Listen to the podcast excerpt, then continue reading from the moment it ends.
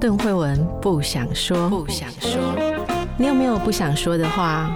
为什么不想说呢？说了伤感情，说了没人懂。那你知道吗？别人不想对你说的是什么呢？一起探索人与人之间的心理和潜意识。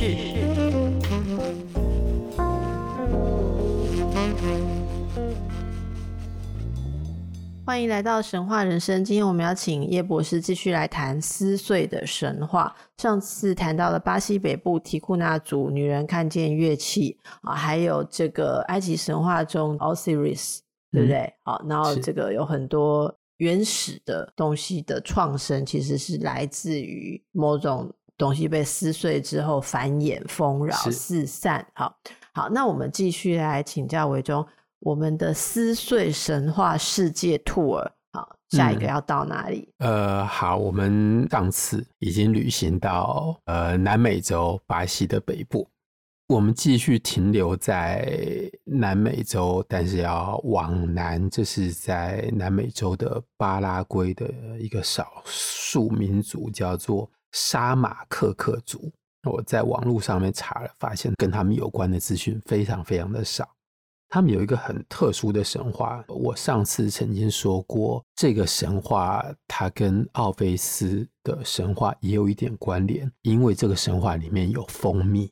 我们之前在讲奥菲斯的神话的时候，农事诗，对，农事诗里面最后是讲蜜蜂跟蜂蜜。啊，在沙马克克族的神话里面说，在最原始的时候。男人是受女人的统治，所以女人才是这个世界的主人。可是男人呢，发现女人会自己到森林里面去，啊他们应该是跟着去偷看，发现女人在森林里面，他们会采蜂蜜来吃，而他们一般的食物应该是会带回来和男人共享。可是蜂蜜这样东西。他们只会在森林里面自己独享吃完，而不跟男人一起共享。所以，蜂蜜在人类原始的最初的创世纪里面，已经有它很独特的意义跟它的地位。然后，我们很难说为什么。总而言之，这群在这个世界上的男人被女人统治，从来不觉得有什么不对的地方，直到有一天，他们发现女人不给他们吃蜂蜜。他们也许跟着偷偷去尝到蜂蜜的味道之后，发现竟然这个世界上酸甜苦辣之外，还有一个味道他们从来没有吃过，就是甜。而为了这件事情，他们应该是就生气了，所以他们决定把女人全部通都杀光。那就开始一场很大的杀戮，在这个世界上，在他们神话的这个世界里面，所有的女人全部通都被杀死了，只剩下一个，她的名字叫做阿皮拉。阿皮拉她一个人逃到树上，而没有被杀掉。好，我们前面讲过好几个躲在树上偷窥的故事，但这边是相反，她是为了保住自己的命，她逃到树上。而显然，男人没有能力爬到树上去把她抓下来，所以他们就把阿皮拉的丈夫找来，然后叫她丈夫说服阿皮拉从树上下来。然后经过了一番不知道他们讲了什么话之后，阿皮拉决定，他答应说好，我可以下来。但是他在下来之前，他要树下的全世界所有男人答应，就是他下来之后，他们会把他杀掉。而把它杀掉之后呢，要把它切成碎片，每一片上面都要沾着有阿皮拉的血，然后每一片肉或者是骨头或者是他的筋粉，他全身的各个部分带着他的血，然后每个男人要保有一块，然后他就下来，他下来之后，所有男人就真的照着他的话这样做，每个人保有一小块的阿皮拉跟他的血。然后很快的，这一片东西就成为一个新的女人。换句话说，在后来，在现今的这个世界上，所有的女人通通都是阿皮拉的碎片，都是阿皮拉的一部分。但是呢，最大的差别是，这些新的女人从此不再是一个独立的个体，他们不再能够统治男人，而他们必须要臣服于男人。所以，沙马克克族的这个神话是用来解释为什么男人站在统治的地位，而女人要受他们的管辖。我觉得这个发人深省，是，嗯，发人深省就是第一个，女人会搞丢自己的统治地位，是是因为。进森林吃蜂蜜，然后不给男人吃，这点真的太警惕了。你你的诠释是什么？不是啊，就是女人一直跟甜食是很有关系的啊，是一直是很有关系的，所以会搞丢我们的统治地位，就是因为我们想尝一点甜的，不是、嗯、我们想尝那一点甜的嘛？嗯、好。对不对？我们不是说甜言蜜语嘛？哦，嗯嗯，就这样搞丢自己的统治地位的嘛？哪一位听众朋友你敢说不是？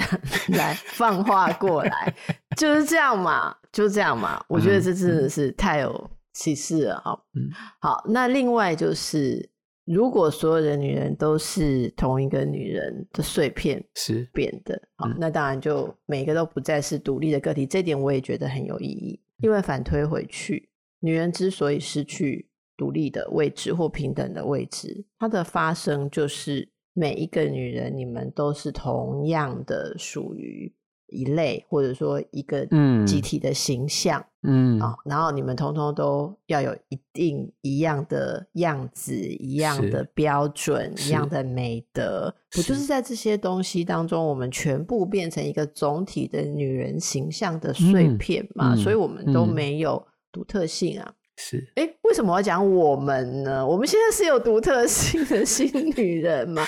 我以为你讲我们，应该不是阿皮的。哦，好，OK，你也是女人，是啊，所以我们是不是阿皮啦？但是我觉得这两个这个寓意非常深，嗯，即便我随便抓一个非常日常浅白的联想，嗯、我觉得大家当然可以想到更更周全、更深层的联想，可是这真的是非常的有意义，因为常说女人为什么没有办法，或或者说女人为什么一直在为为自己的完整性奋斗？嗯，我们会用很多、嗯。哲学上或者是社会学上的方式去解释，是，就像我刚刚解释说，因为都要求同，嗯，我们常说嘛，一群男人在一起，每个人都要表现出自己的不同嘛，对。可是，一群女人在一起，大家都想要有一个，哦，全部都想说这好可爱哦，你这个呃好怎么样？大家都要有一个好像一致的东西，你你比较不喜欢讲。跟人家不一样的话，嗯嗯、所以我觉得这些都是在同一个脉络上。可是听到神话的时候，听到这样子一个神话来解释男性跟女性的位置，我觉得还蛮有意义的。而而那个男人发现蜂蜜被女人独占不分享的时候，竟然群起来呃革命了，对不对？嗯、本来是好好的，就是心甘情愿的受着女人的统治，嗯、后来发现女人蜂蜜。不给他们吃的时候，气到可以把女人全部杀光。那显然他们本来就有能力把女人全部杀光，但是本来没有激怒他们的原因啊。嗯，嗯，这实在太有寓意。我觉得这不是只有解释女人受男人统治，不管解释亲密关系或婚姻，都可以用这个神话来解释。大家其实一定要注意，如果不给男人吃甜的，就会被杀掉。那既然你刚才提到，那我能够问邓医师一个问题吗？好，那么严肃的问，头一，次看到，看头一次看到你害怕，对，就是你刚刚说，就是我觉得这个是很多男性没有办法理解的地方，就是他们和女性相处的时候，女性一方面他们希望和其他的女人一样，所以情人节的时候，别人都送他们的情人什么样的礼物，我也要有。然后生日、结婚纪念日等等等等等等，反正就是你要把我当做一个女人来人来对待。可是，当你如果又只把她当做一个这种抽象的女人来对待的时候，她又会很愤怒的跟你说：“我不是其他人，我不是其他的女人。”这在席琳迪翁的一首歌里面的歌词还有这样子的一句。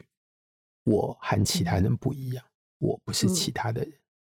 换句话说，对于一个很困惑的男人，我说他的困惑是，他要怎么样同时对待他的女性的伴侣，又把她当做是一个和大家都一样的女人，又同时把她当做一个独一无二和大家都不一样的女人。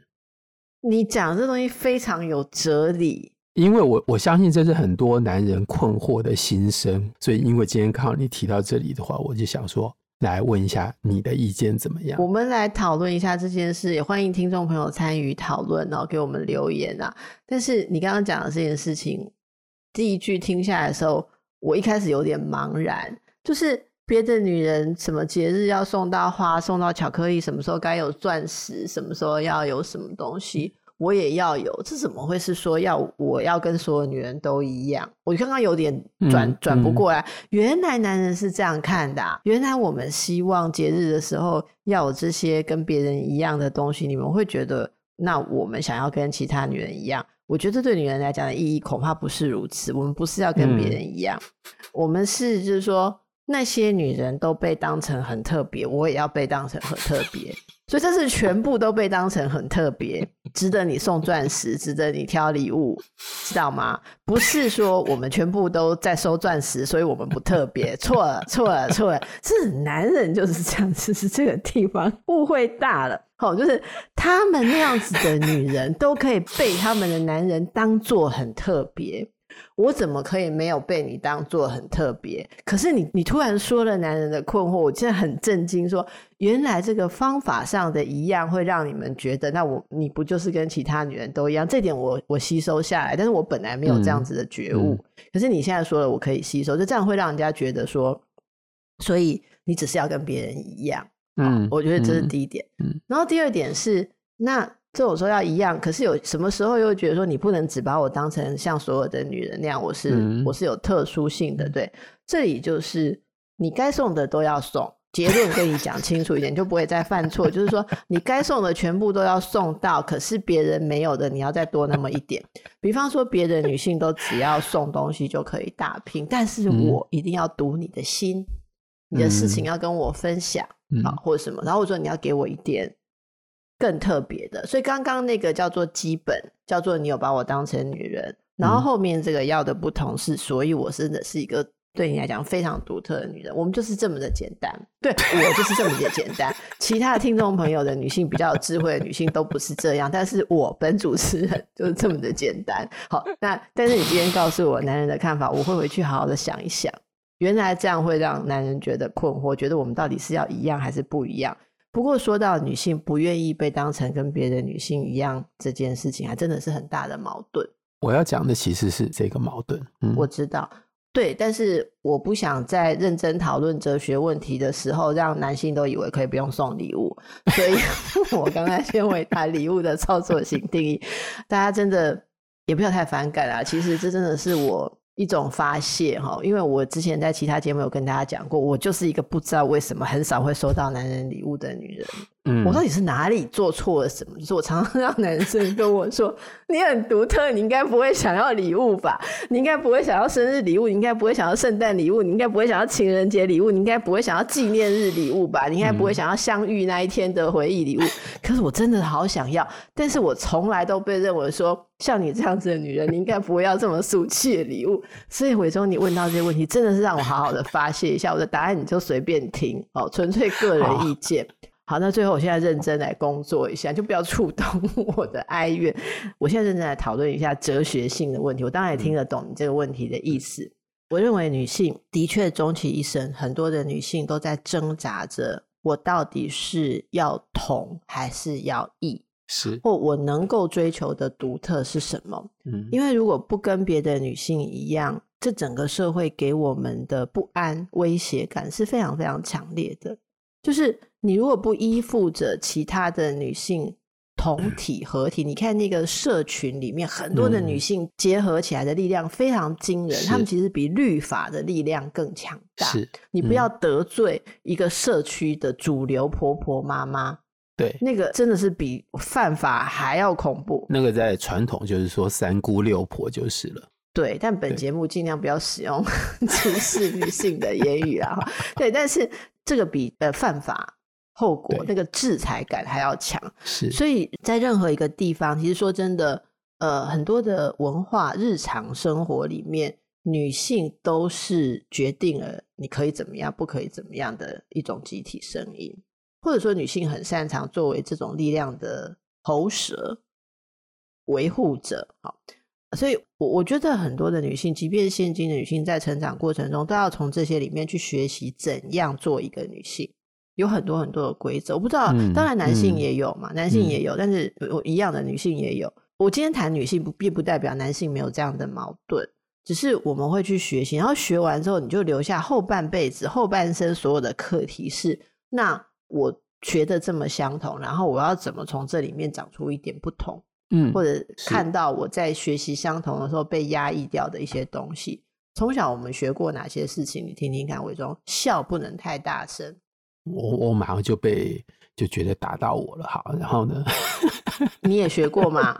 没有，反正 我对于我的我对于我的忍不住的笑声很介意。我被大人教导你是女孩，所以你不能这样笑的时候，嗯，我真的很困惑。但是我还真的蛮认真的学，嗯、所以现在我不会笑，嗯、我不知道怎么发出笑声来笑，完全就是那时候被吓到这样。嗯，嗯还有呢，我们学的一个很重要的事情就是双腿要并拢。嗯，这是很小很小的学习，我可以说出一千样我们学习的事情。还有我们在大家聊天的时候，有一些字你会技巧的避免去说。嗯，好，例如说。我们大家在聊天的时候，我们会说你干嘛干嘛。可是如果有男生在场的时候，我们绝对不会说你干嘛。是，因为你如果说出那个字，然后你就发现一群国中男生开始讪笑，然后发狂，嗯、然后就像一群失去控制的公牛一样。对，对，你会学习语言，哪些词明明日常生活大家都可以用，你就要抽掉。还有你喜欢一个人的时候，你要怎么表达？那么对方说什么时候你应该要回什么？这有非常非常多的规则，以及你对待其他的女性要如何，特别是你对待其他的女性要如何。嗯，嗯好，这些东西通通学完之后，你就抹光了，你就没有个性，你就没有笑声了，你的 每个人的双腿都看起来一样的并拢。好，我对这个真的很有微词，我说不晓得为什么。好，好，那么这之后我们就开始迷失，觉得说、嗯、哦。即使在爱情里面，我们也很迷失啊。那我跟其他女生都差不多嘛，嗯、所以我也可以被取代喽。所以我们就开始担心，开始追踪。像你上一集讲的，就开二十四小时的视讯要监看你。为什么？因为我觉得我没有独特，嗯、我没有独特，嗯、我就会担心我你用别人来取代我。嗯，好，那最后最后，我们就要用各式各样的方式去证明，像你刚刚讲的，在爱情里面，请男性帮我们证明我们是独特，因为就是一个不会被取代嘛，因为我独特，所以我不会被取代。嗯、你如果需要我，那这个东西别人没有办法给你，然后这样我就安全了。那这时候就会逼迫你们，逼迫男性交出一个证明来，这样子有没有比较明确、清楚的回答你刚刚的困惑？呃，有，但是我又回到那个神话里面，就是这样子。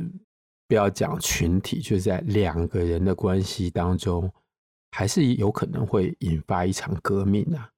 当然，那不见得是吃不到蜂蜜的原因，但是还是有可能引爆出什么东西，就是革命嘛。那啊，某种程度上，这个也是所谓权力角力，就是。关系里面不断进行的权力角力，其实权力角力看起来好像是为了控制，其实我觉得都是为了求生存。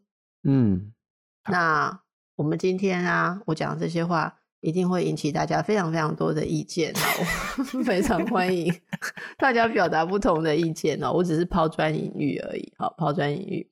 那么，伟忠再来继续好不好？好，我们再回到撕碎的神话。没想到。卡在巴拉圭这么久，那我们接下来再来回到，应该是就是呃希腊罗马神话里面喽，对不对？好，好，那撕碎的第二个意义，尤其是象征的意义，就是你是一个重生必须历经的一个过程。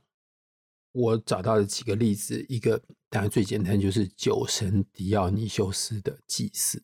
他的祭祀里面只有女人能够参加，然后女人要把祭品，那通常是一头杀掉拜神的牲畜，就把那个动物撕成碎片，然后每个人可能吃下去一块，作为参与这个重生的过程的一个象征。因为在酒神诞生之后没多久，这有很多个不同的神话的版本，其中的一个版本是酒神曾经被撕碎过，然后又重新组合，获得了他的第二个生命。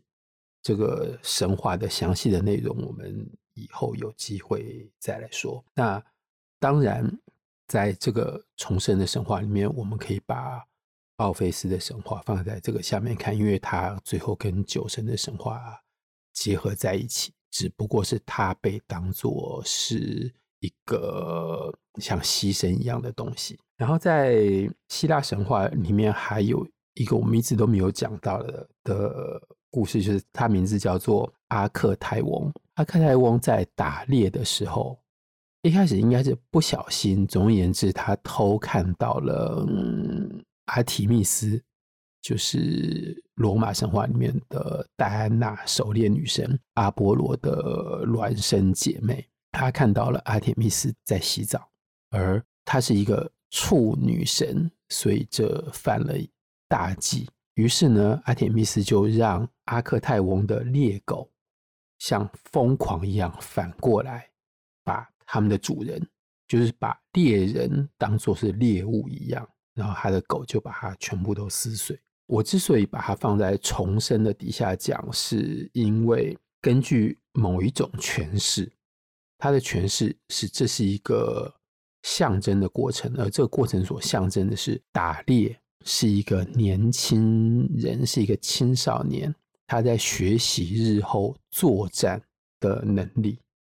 他在青少年的时期，他的对象是比较没有攻击能力的动物，然后还在这边学习怎么讲日后跟人类作战。而因为阿克泰翁他等于可以说是沉迷于狩猎的活动，所以他被狩猎女神惩罚。然后他被撕碎之后，是要告诉他，他应该要进入到成人的世界，他不能够再当一个长不大的青少年，而成人的真正的成年男子所必须要关注的活动是战争，而不是打猎。嗯，那在希腊神话里面，另外有一个人，就是我们之前已经讲过，在地狱里面的那个坦达鲁，他喝不到。下面的水吃不到上面的果子，他受这个惩罚的原因是因为他一开始跟奥林帕斯山众神的关系非常的好，所以他还可以请神来吃饭。但是他犯了一个最大的错误，就是他测探神有没有足够的聪明。当我们要来评估另外一个人够不够聪明的时候，不管我们有想到或者是没想到，不管是有意识还是无意识的，一定都是把我们自己放在一个更高的位置。我们必须比神更聪明，才能来探测神够不够聪明。那坦达鲁做的事情就是把他自己的儿子给杀了之后，切成很多块，然后煮成一顿大餐请神来吃。神当然知道他做了什么事情，因此。神就把他打入地狱去受那个永远吃不到东西、永远没有办法喝到水的惩罚，而神可怜这个孩子，就把这个孩子重新组合成。但是他的肩胛骨的那一块就是缺了，不知道是被什么东西吃掉，还是说找不到。总而言之，他的肩胛骨的那一块是用其他的东西来补上去代替的。所以在这个故事里面，那个小孩获得了重生。可是这个故事，我们等一下会再讲到，因为这变成一个整个家族史里面的故事的一部分。那在其他的欧洲的民间传说里面，也有很多类似这样子的故事，但是那个故事里面经常会有魔鬼的出现。那我们停留在神话的范围里面，就是讲撕碎有惩罚的意义。撕碎是一个复仇的手段，这是两件不太一样的事情，但是有时候他们会可以合在一起看。呃，我们先讲惩罚。那惩罚第一个例子就是奥菲斯本身。因为他拒绝这世界上任何的女性对他表达的爱意，所以他所受到的惩罚就是被撕成碎片。那第二个就是我们在上一次有提到的盘球斯，他去偷窥酒神的祭典，而这些狂醉的女人把他看成是牺牲的动物。所以他从树上被拉下来，被碎尸万段。而这些把他碎尸万段的女人里面，包括他自己的妈妈，包括他妈妈的母亲，他的阿姨。然后等到天亮，光明重现，然后这些女人酒醒了之后，才发现他们酿成了这样子的悲剧。但是偷窥你不能看的东西本身是一个处罚。然后在这边，我还想到一个比较特殊的例子。他有一个核心的人物，我们不知道哪一天会讲到，就是米蒂亚。对，好，那梅蒂亚她在希腊神话里面是一个，原则上她是一个作为外地来的女巫师，然后她有非常多复仇的故事都跟她联系在一起。那其中的这一段的故事，是我先把它放在惩罚里面，就是她和亚森，或者是翻译成杰森，她和她的丈夫从外地回来，带着金羊毛，然后重新要获得了王位之后，原来的国王是亚森的叔叔。梅蒂亚回来之后，她作为一个媳妇的身份，她让她的公公返，不能说返老还童，但是让他重新变成年轻人，而。原来的国王也是亚森叔叔，叫做佩利亚斯。佩利亚斯的两个女儿看到自己的伯父变年轻之后，他们也希望把自己的父亲变年轻。所以在这里是一个女儿渴望让父亲变年轻的一个动机。然后就问米蒂亚是怎么做的，而梅蒂亚告诉他们，就是把你的爸爸切成很多块，然后放到一个大锅子里面去煮，然后煮熟之后。把它拿出来，他就会变成一个新的人，他会变成一个年轻的人。国王的两个女儿就照做，然后做完之后，他们的爸爸就这样子被活活被杀死，然后就变成一锅汤。那这个我是把它放在惩罚里面。这个以后我们应该也会择期讲到米蒂亚的故事哦。这里面其实有很多的元素，包括米蒂亚跟杰森走的时候，他自己是如何背弃他的父兄。然后后来他如何被杰森所抛弃？嗯，对。然后后面这是一个复仇跟自毁的故事，里面也有非常多的含义。我们就之后再来说。嗯，那在米利亚的复仇的过程当中，就是他和杰森两个人带着金羊毛要逃走的时候，他的爸爸，我记得还有他的哥哥在开船在后面追赶他们。对。而他走的时候，把他的最小的弟弟。我忘了是一个还是两，把他的弟弟带着一起走。等到后面的船快要追上他们了之后，他就把他弟弟给杀了，然后把他弟弟切成很多块，这也是一个撕碎的例子。然后把他的弟弟的尸首一块一块的丢到海里面去，而后面的人必须要把尸首整个拼组起来，成为一个完整的尸体，才能够好好的下葬。然后因此后面的船就必须停下来。把那一块肉、那一块肢体给捞下来，因此米蒂亚才能够顺利的和杰森逃走。那在这里，我会把它放在复仇的底下，就是我也说不太出来为什么，但是这个动作像是在对他的父亲做某种报复。我不晓得，因为这也很有趣，就是我们穿插两边的观点的时候，就会看到。没有看到的东西，我之前就没有去想，把他自己的弟弟，我不知道是哥哥还是弟弟因为英文写 brother 嘛，哈、嗯嗯，就是做这样的动作的时候，我并没有特别去想他为什么要对自己的父亲复仇。我比较看到的是一个女性在离开她的原生家庭的时候，她其实是为了她的丈夫背弃她的家庭、嗯、这个部分。而你也可以说，在象征的意义上，一个女性把自家的兄弟。切碎啊，然后挡住，为了要帮助丈夫离开啊，顺利离开。嗯，这也是一种选择，或者说一种重生，就是嗯，我就是宣誓跟原本的家庭背离，然后跟你进入新的生活。这个某种程度上跟你一开始还有上一集在讲的，就是一种诞生啊，一一种第二生命的，一种重生。嗯，对对对，嗯、所以杀掉那个是本来女性跟原本的宗族之间的连接，是那个东西被被撕碎，然后被丢回去要去重组、去下葬，但是她要以一个新的姓氏，也就是以前女性新的姓氏，她就是。跟丈夫嘛，嗯，所以这是我我们看到是这样的过程，然后这些过程，我以前看的时候会比比较把它放在说，好，那么为了丈夫已经背弃了自己原来的家跟原来的姓氏，自己所来之处，可是，在被丈夫抛弃的时候，嗯，那是何等的绝境，所以才会出现那么深跟那么强的复仇的需求啊，而且那个故事后面，她也杀死她跟她丈夫的。孩子，所以第二次的复仇，她杀的是自己的孩子。对，所以她这个杀弟弟是杀第一个家的儿子，然后第二次是杀第二个家的儿子，是。好，就就我我觉得这个我们下次可以谈，但是大家米蒂亚的故事很很多地方都可以看得到。我之前在跟那个魏海明老师对谈的时候，也有也有讲过，应该网络上可以找得到。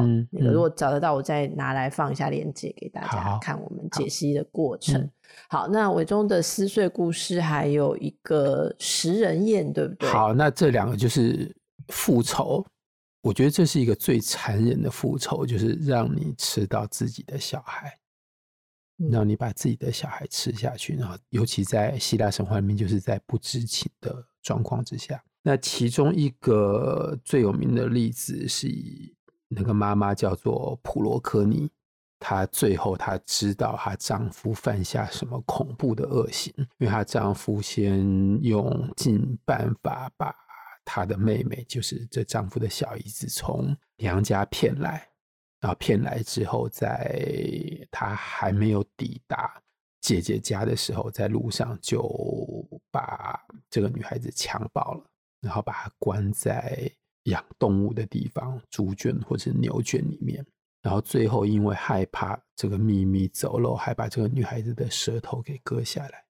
可是这个女孩子最后用一个特殊的方式，把她不幸的遭遇的讯息传递给她姐姐。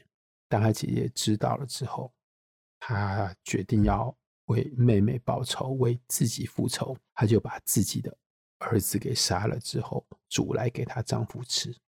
这个跟米蒂亚也是有异曲同工之妙嘛，就是对于很可恶的丈夫。对，啊，这个故事在欧维德的《变形记》里面有很详细的描述。我们以后可能可以再回到这个故事上面来。然后另外一个例子，我们就回到了坦达鲁他的这个家族史。他先为了试探神明够不够聪明，所以把自己的小孩煮来给神明吃。这个事件，这个动作，有人把它诠释为最原始的时候人不懂祭祀的意义，他把自己的小孩拿来献祭，而这是一个错误的事情。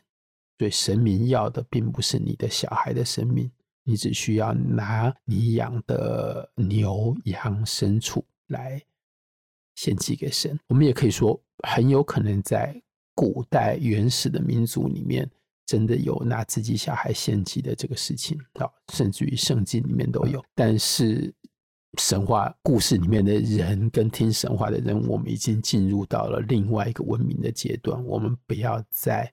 用活人的生命来献祭，然后这个孩子叫做裴洛普斯。裴洛普斯被神重组之后重新活过来，他有了他的小孩，然后他的两个儿子，一个叫做阿特雷，一个叫做奇厄斯特。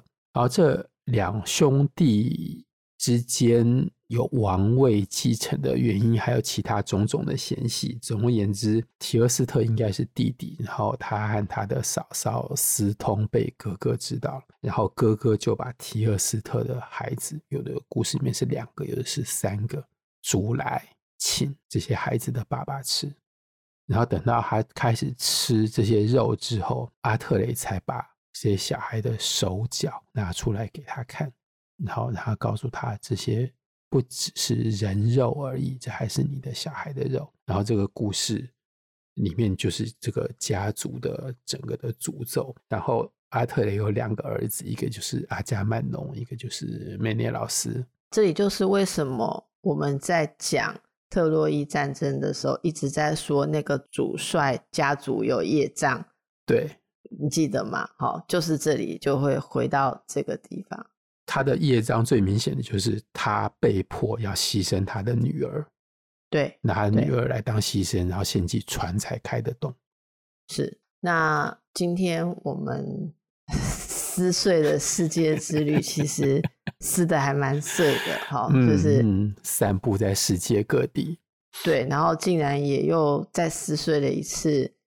男女关系哈，好，里面的一些细节啦。那么就在这个四散纷飞的碎片当中，嗯，让大家自己去重组、去想象。